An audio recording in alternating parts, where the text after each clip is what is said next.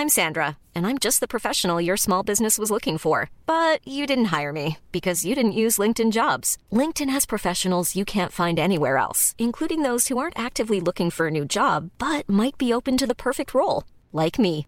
In a given month, over 70% of LinkedIn users don't visit other leading job sites. So if you're not looking on LinkedIn, you'll miss out on great candidates like Sandra. Start hiring professionals like a professional. Post your free job on linkedin.com/people today.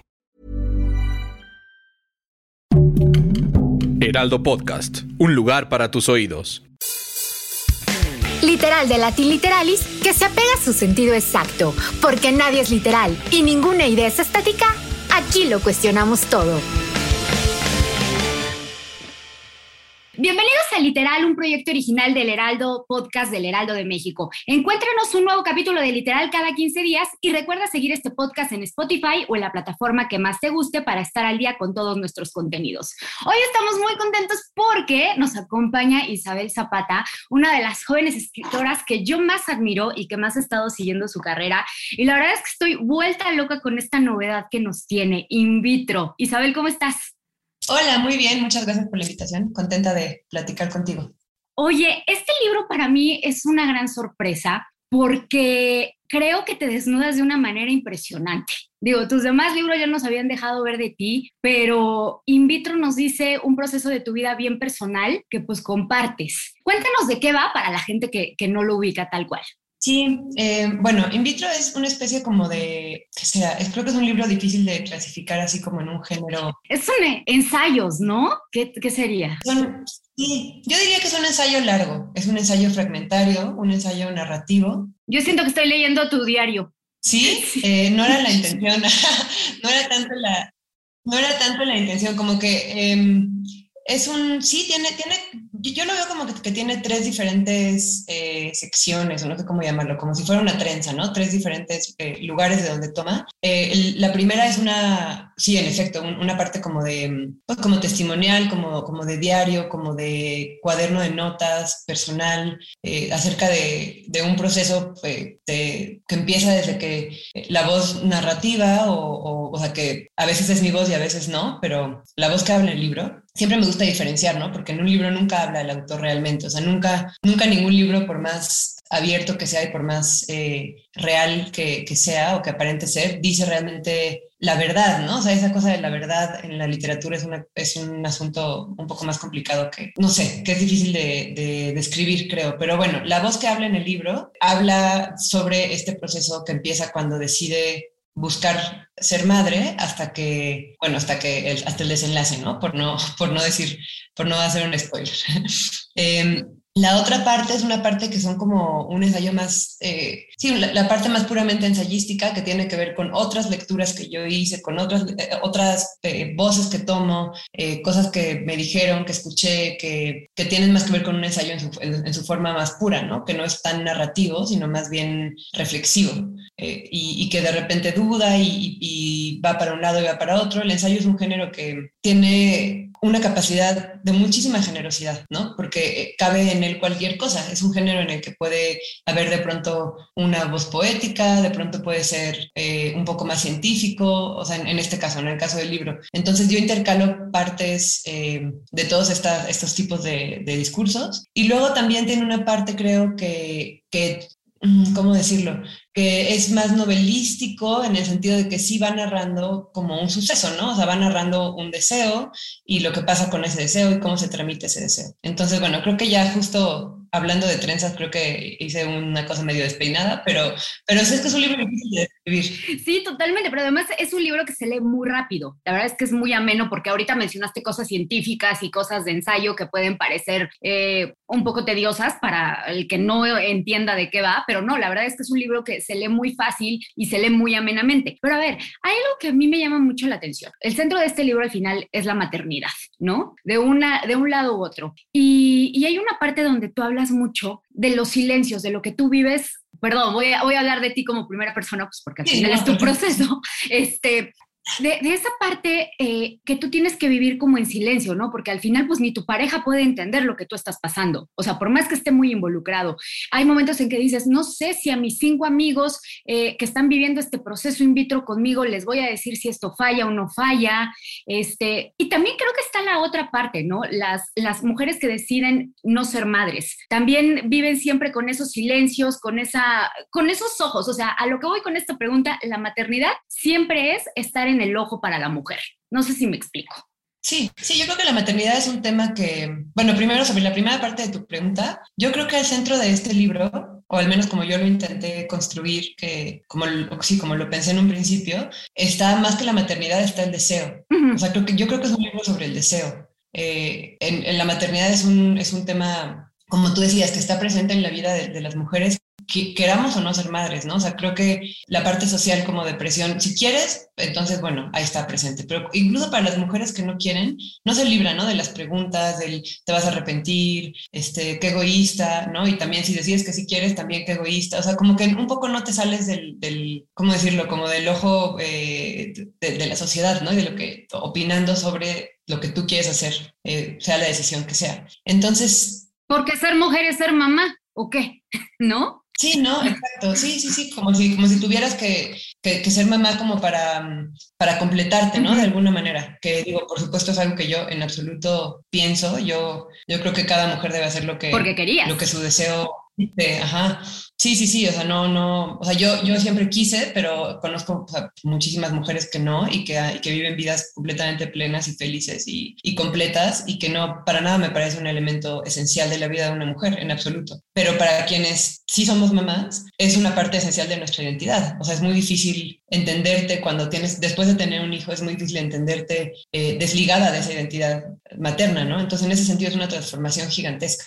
Eh, y volviendo rápido al tema del silencio que decías, sí, o sea, lo que pasa es que son, hay muchas partes de, no solo de este proceso en particular mío, sino en general de, la transformación que implica ser madre, que se viven en mucho, pues en mucho silencio, ¿no? O sea, hay como que hay una parte, es muy chistoso porque la maternidad es al, mismo tiempo una experiencia muy extendida, o sea, muchísimas mujeres son, son madres, somos madres, y al mismo tiempo se vive como, como una cosa muy única y muy extraordinaria. ¿No? Entonces, es, esta, es, esta, es como esas experiencias de vida, no sé, como la muerte o como el amor o, tantas que son muy universales porque casi todo el mundo las vive. Bueno, la muerte todo el mundo la, la, experimenta o la, o la tiene en su, en su horizonte, pero también es una cosa única. Entonces, cuando lo estás viviendo, sientes que eres la primera mujer a la que le pasa. Eh, obviamente sabes que no, pero lo vives como una cosa tan transformadora que es así. Y por eso creo que lo, lo de silencio es muy relevante porque hay mucha parte de esto que se vive eh, así, o sea, que se vive como sintiendo que nadie más te va a entender. Por eso creo que es muy importante hablarlo entre, entre todas y entre todos, o sea, como sociedad creo que es un tema que debe ser y que está siendo cada vez más eh, que está ahí en, la discusión pública como cada vez más, lo cual a mí me da mucho gusto. Y, creo que está bien, ¿no? O sea, creo que está bien que se discutan estos temas entre, entre todos, ¿no? Y que, y que no sea una cosa secreta, una cosa oculta, porque pues esto contribuye a que se viva en más soledad, ¿no? Y no, no tendría por qué ser así. Totalmente, porque además me parece que de repente hablar de, procesos eh, de fertilización o, o, de procesos que tienen que ver con, con el embarazo y con la salud reproductiva son súper tabús, ¿no? Por ejemplo, Paula Bonet tenía, tiene un libro donde habla sobre los abortos espontáneos, que es un tema que... ¿no? Sí, o sea, que al final también es un tema muy fuerte porque las mujeres que lo viven, pues al final están teniendo una pérdida, un duelo y no hay mucho de dónde apoyarse porque no se habla de eso, ¿no? Eh, Exacto. Tú, tú, por ejemplo, en el libro mencionas eh, que, que, las clínicas de fertilidad, ¿no? Sí, todo el mundo ahorita está en el boom de eh, congela tus óvulos, este, todo eso, pero nadie te dice qué viene después. Y eso me parece un poco también como nadie te dice lo que es la maternidad realmente. O sea. No, y lo que es un proceso de in vitro. O sea, como que creo que hay muchas mujeres que congelan sus óvulos, que me parece que, o sea, celebro que existan más opciones. Sí, sí, sí, totalmente. pero, pero también creo que hay muchas mujeres que no necesariamente como que tienen tan claro que cuando congelas tus óvulos, eh, cuando quieras tener un bebé, eh, va a ser a través de in vitro. O sea, como que vas a tener que pasar por un proceso in vitro una vez que, quieras eh, gestar, ¿no? Y, y, es algo que suena muy obvio, pero te prometo que, o sea, yo he escuchado muchas chavas como que dicen, ay, si los congelo ahorita ya luego veo. Es que no, o sea, creo que es importante tener muchísima información, o sea, que, que entendamos lo que implica cada cosa y cada proceso en todos los sentidos, como económico, emocional, de tiempo, de físicamente, porque si no, entonces estamos siendo como, como títeres de, una industria nada más, ¿no? Y como, no sé, siento que, eso también trae mucha, mucho sufrimiento como después, o sea, en la parte médica. No, y, y la otra parte también que, que, llegas a mencionar, lo del dinero, ¿no? Eh, todos estos procesos son carísimos y te lo cuentas. Aquí sí, sí. sí, digo, en nuestro contexto, ¿no? Sí, no, es que es, es, muy interesante como en, términos de derechos de... hay, un, hay un podcast que se llama Comadre, no sé si lo has, escuchado de él, es muy, es muy, muy bueno, y tiene un capítulo, ellas son argentinas, y tiene un capítulo de justo de una chava que, que, que, narra, bueno, que habla sobre reproducción asistida en Argentina, ¿no? Y me sorprendió mucho que en un país latinoamericano, digo, no sé cómo sea en cada país, la verdad, o sea, sé que es diferente en, cada, cada lugar, pero en Argentina, por ejemplo, desde hace, pues, recientemente, ya entran algunos tratamientos de reproducción asistida en la, como en la canasta básica de salud. Qué maravilloso. Entonces, si tú, está maravilloso, entonces si tú como, el problema de México, de un contexto como el, el, mexicano, es que poquísima gente, poquísimas parejas, poquísimas mujeres y parejas eh, también eh, de homosexuales, ¿no? Mujeres homosexuales que quieren, por ejemplo, o sea, que una, se tienen que someter a un tratamiento así si quieren ser eh, madres biológicas, alguna de ellas madre biológica, son, se vuelve imposible, ¿no? Impagable o, tienen que hacer grandes sacrificios y en cambio en otros contextos, no sé, digo, por no hablar de, países europeos, pero incluso en Argentina, que es lo que me hace poco, ya está dentro de esa canasta, en la que si tú demuestras que tienes, eh, o sea, que tienes problemas para concebir como pareja, la verdad no sé cómo sea para parejas homosexuales, no, no averigüé, pero bueno, es, un paso al menos que para eh, parejas eh, heterosexuales, si tienes problemas para concebir, puedes ir a una clínica, te asignan una clínica y te pueden, o sea, es gratis, ¿no? El, el tratamiento. Ahora, lo ideal sería que fuera para todo mundo, ¿no? Para todo mundo que quisiera y, y, creo que es un camino que se está empezando a andar, ¿no? Pero, pero qué diferencia un contexto con otro. En Francia, no sé, en, en Francia también sé que son creo que siete rondas que te cubre la salud pública, siete rondas de, de in vitro. Digo, qué diferencia, sí. Oye, pero además eso, eso que estás mencionando ahorita, también saber que normalmente a la primera no pega.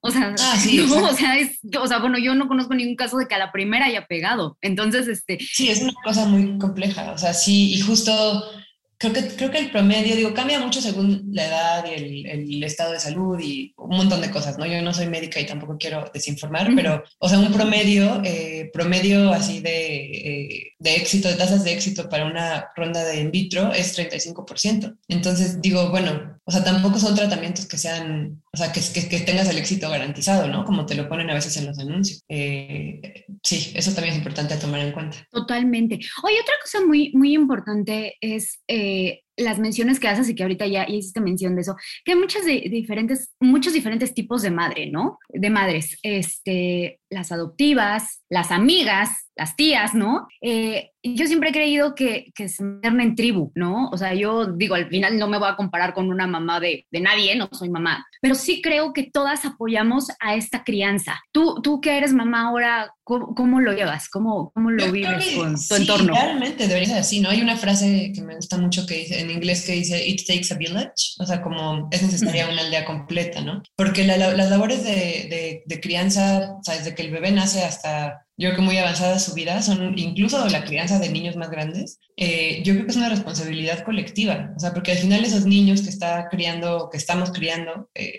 van a ser miembros de la sociedad, activos de la sociedad, ¿no? Que tendrán una injerencia y que tendrán un impacto en ella. Entonces, no, no le es ajeno a nadie el tema de, de, la... Es por esto que todo, digo, es un tema que no, nos, que no vamos a meternos ahora, pero de la, de la educación durante la pandemia, de las escuelas y todo, es un tema que nos compete a todos, porque pues al final esos niños son los niños que van a estar en 10 o 15 años, pues vamos a ser nosotros viejitos, nosotras viejitas, y ellos van a ser los que van a estar haciendo todo el, todo el rollo aquí.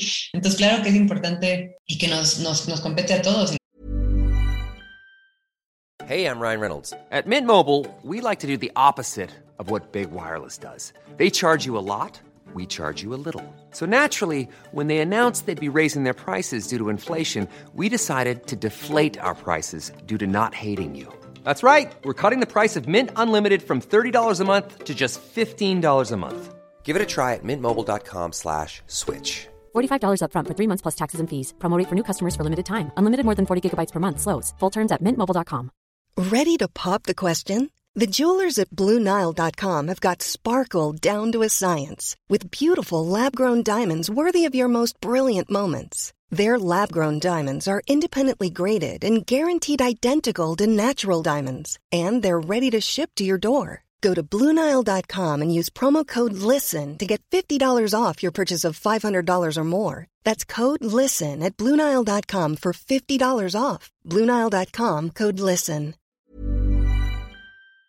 Nos afecta a todos. Y, y sí, o sea, yo, yo, creo que es muy esencial, o para mí ha sido muy esencial la compañía de, de, las mujeres a mi alrededor, de los hombres también, pero más de las mujeres a mi alrededor en esta primera etapa de, de, la, de, la, crianza, porque sí, es muchísimo trabajo para una persona sola, o sea, es imposible. Eh, es, es, ahí está esta idea también, este mito de la maternidad, de que las mujeres somos todopoderosas y todo lo sabemos y conocemos perfecto a nuestro bebé y podemos con todo porque somos mamás luchonas y no sé qué, como todo este discurso, ¿no? Como de campaña publicitaria de Día de las Madres de, de, de este superpoder de las mamás, pues la realidad es que somos personas, ¿no? Somos personas y nos cansamos y nos desesperamos y reaccionamos mal y de pronto no tenemos ganas de jugar y de pintar y, y, y necesitamos que alguien más venga a como relevar. Sí, sí hacer, Entonces, hacer paro, totalmente. Y sí, sí, y a mí me ha tocado mucha suerte en eso, porque yo tengo muchas mujeres a mi alrededor, amigas y, y familia que, que, que, que, han, que, lo han hecho conmigo, ¿no? Pero hay muchísimas madres que lo viven en absoluta soledad, ¿no? Y, y que además piensan que así debe ser, que así les tocó porque ellas decidieron, que es durísimo, ¿no? O sea, es, es muy cruel que además este, esta cosa como de maternidad y ser abnegada, pues no, ya no, ya no, ya no, ya no va por ahí. Sí, o peor todavía, las mujeres que no querían ser madres y que por miedo a, o sea, bueno, por, por, por dificultades económicas para abortar o, o, por miedo a hacerlo o por creencias, eh, temas culturales, ajá, sí, es como, yo creo que ser mamá sin querer, sin haberlo deseado, es de las cosas, es, como ser mamá como por castigo, como porque no te cuidaste, entonces como te, te, te, amuelas, ¿no? Eso me parece una cosa de la mayor crueldad posible porque te, te transforma en la vida, de, te, aniquila, ¿no? O aniquila la persona que eras. Entonces, si tú no querías cambiar de vida y no querías ser mamá, esto te obliga a hacerlo y me parece que es una cosa terrible, la verdad. O sea, yo no le deseo, yo nunca había estado, ¿no? Es algo que hemos platicado entre, entre algunas amigas como tan a favor de, del aborto como cuando eres mamá, porque te das cuenta de, de la gran, o sea, de, de, la gran carga que es para una mujer que no, que no la quiere, ¿no? O sea, es demasiado. Claro, así como puede ser la cosa más maravillosa del mundo, como dices, puede ser una carga y, y bueno, no quiero decir otras cosas, pero sí, definitivamente. No, totalmente. Oye, eh, tú decides ser madre joven, ¿no? De hecho, cuentas eh, el, el, sueño eh, de cuando de cuando tu mamá muere y cuando decides estas cosas, pero ¿cuándo te sientes madre realmente? Y déjame acotar otra cosa, porque en, en, una parte del libro dices cosas que me dijeron y que no son reales, y hay una que me llama la, la atención y la tengo que decir, que cuando iba a cargar a mi hija iba a ser el momento más feliz de mi vida. Pues la primera vez que te la entregan. ¿no? Ajá, exacto. Pues sí, o sea, al final también lo dices, estás rota, no, no, estás en otro momento. Pero ¿cuándo tú te das cuenta que ya eres mamá? Yo creo que es algo que se va construyendo. Como yo tenía esta idea desde niña, ¿no? Que quería, yo de hecho quería tener muchísimos hijos, era como estas niñas así de, quiero tener, como Susanita, ¿no? Quiero tener 10 hijos y los voy a cuidar a todos y jugaba, hacía que los bañaba y los dormía, como toda esta cosa muy tradicional. Y luego se me fue un poco y se me olvidó y crecí ya y cuando cuando decidí buscar, buscar eh, ser mamá ya mayor, eh, que no era tan joven, o sea, ya cuando lo busqué no era tan joven, yo tenía, o sea, cuando empezamos a intentar tenía 35, o sea, es una edad como, es una edad límite, es una edad en la que estás bien, estás a tiempo todavía, pero no es como que tengas así la vida por delante de decir, ay, aquí me siento a decidir, o sea, los 35 es una edad en la que ya un poco el reloj biológico te empieza a, a, a poner enfrente la, la, la, inminencia, ¿no? De la decisión. Eh, pero bueno, sí, o sea, y cuando me empecé a sentir madre, yo creo que es algo que se construye, ¿no? También otro, hablando de mitos de, de la maternidad, hay otro mito que es que el amor maternal es inmediato y, y a prueba de todo, ¿no? O sea, inmediato y como que ya en cuanto nace tu hija la vez te enamoras y para siempre eh, ese amor como que ya existe como por acto de magia. En realidad, bueno, me imagino que para cada mujer es diferente, yo, yo hablo, por, hablo por mí, por experiencias que, que algunas mujeres han compartido conmigo, pero no siempre es así, ¿no? O sea, a mí, a mí me tomó varios meses sentir... Eh, ¿cómo te, cómo, te, ¿cómo te lo puedo explicar? O sea, sentía, desde muy al principio, sentía como un instinto de protección y sentía que yo la iba, o sea, que, era mi responsabilidad, me está gritando justo, a ver, igual se mete el, audio, y que era mi responsabilidad y tenía que cuidarla, ¿no? Esa parte sí es muy inmediata, porque es medio animal, o sea, no, es, es, es como medio, te digo, más instintiva.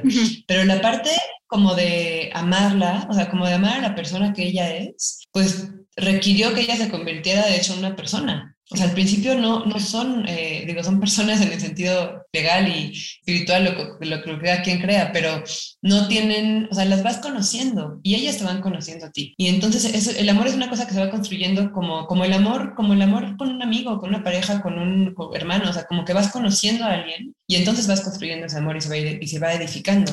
Entonces yo yo que me sentí madre poco a poco, o sea, no, no, no, no, creo que haya un momento en el que dije, no, bueno, ahora ya, sino que me siento poco a poco. Y a, a veces de pronto también, ahorita hay cosas que digo como, no sé, o sea, no, que me siento por ejemplo, yo no sé cocinar, ¿no? Yo no, no me gusta mucho cocinar y no, no cocino. Y de pronto cuando estoy con ella y tengo que, porque mi esposo cocina normalmente y cuando tengo, él no está y tengo que cocinar, yo digo, es que me siento muy poco madre ahora, ¿no? Porque las, hay como esta idea que yo tenía de las mamás de que pues las mamás saben hacer un caldo de pollo y saben hacer eh, una papilla y pues yo no sé hacer nada de eso. Entonces pues de pronto digo, no, mal, o sea, mal, mal yo porque debería aprender esta cosa muy básica de la vida.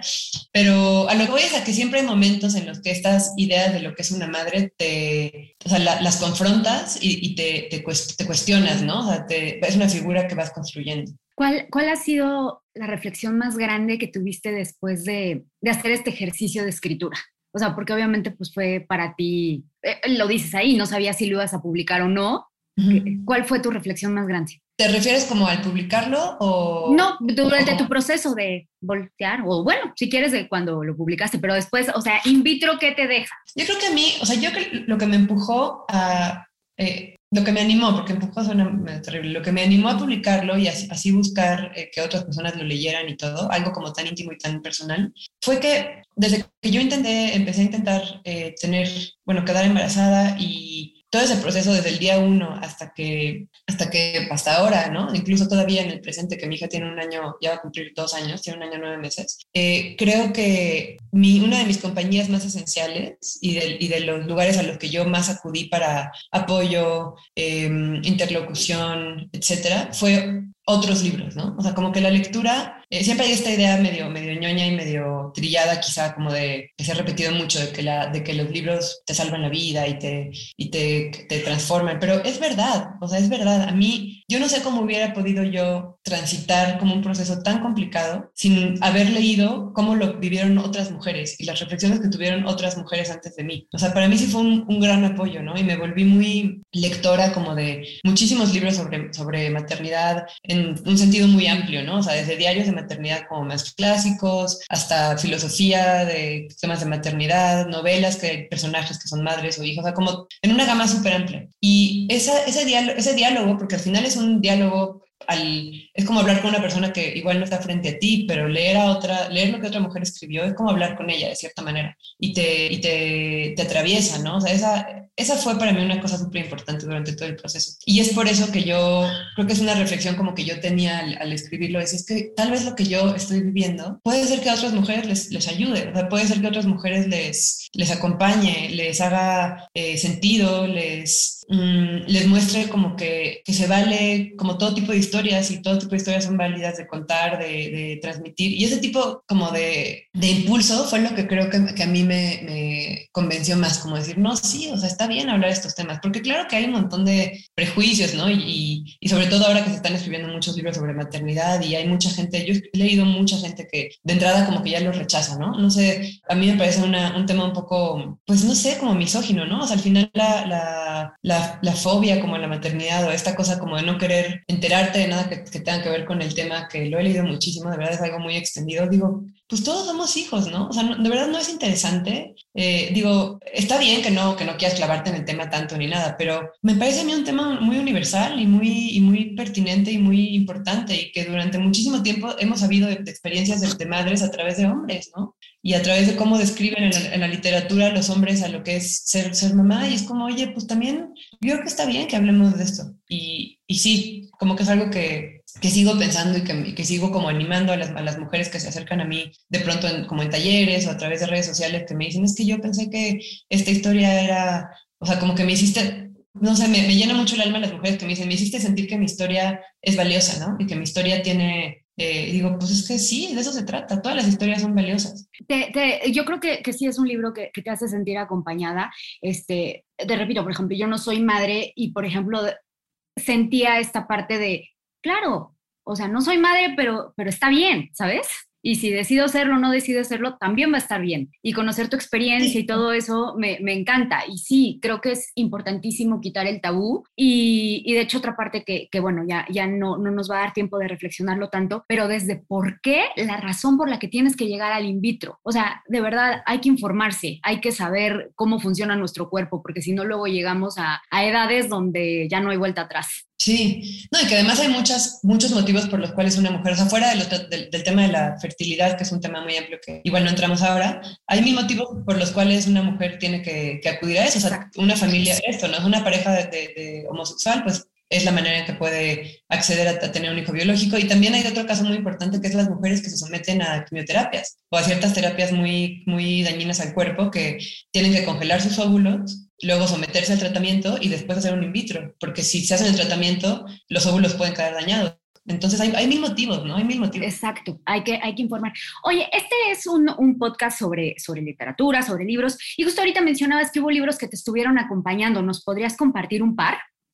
Ay, claro, mira, eh, tengo aquí justo junto a mí, eh, justo donde estoy sentada, tengo mi, mi, pequeña biblioteca de maternidad. Un libro que a mí me, eh, me gustó muchísimo, que me acompañó mucho durante el embarazo, cuando supe que estaba embarazada y esa, ese primer momento, es Nueve Lunas, de Gabriela Wiener, esta escritora peruana. se acaba de reeditar hace poco con, un, con, un, prólogo nuevo y, y, una edición revisada y todo. Es un súper libro, Nueve Lunas. Eh, otro que también me gusta muchísimo es un libro que se llama mm, Pequeñas Labores de Rivka Galchen, que mm, está, es más bien como sobre el, la, época, la primera época del, del, bebé, ¿no? Como sobre cuando llega un bebé a casa, se trata más como sobre esa, esa parte. Y luego, para, si, para quien le guste más temas filosóficos que también a mí me gustan un Está Nacida de Mujer, que es de Adrienne Rich, es un libro como sobre la maternidad, se llama La maternidad como institución. Adrienne Rich es esta filósofa y escritora y poeta, es una súper, súper mujer eh, talentosísima, eh, bueno, era eh, americana, estadounidense, y esta, este libro es muy importante también. Entonces, pues hay un montón, también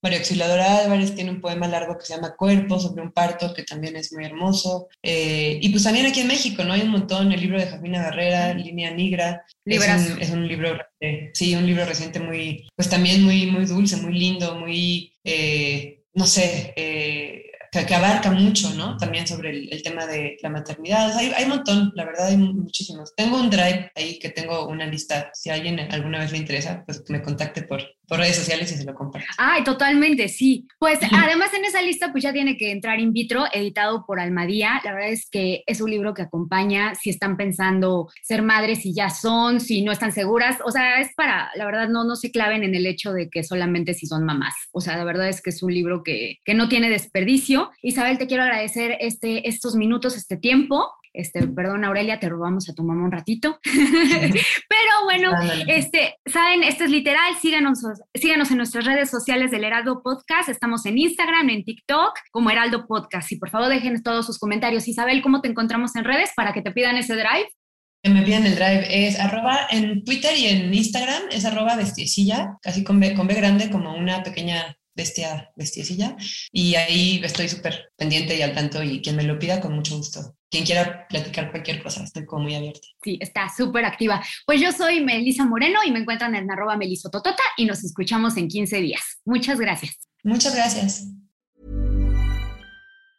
Mom deserves the best, and there's no better place to shop for Mother's Day than Whole Foods Market. They're your destination for unbeatable savings, from premium gifts to show-stopping flowers and irresistible desserts. Start by saving 33% with Prime on all body care and candles. Then get a 15-stem bunch of tulips for just $9.99 each with Prime. Round out Mom's menu with festive rosé, irresistible berry chantilly cake, and more special treats. Come celebrate Mother's Day at Whole Foods Market.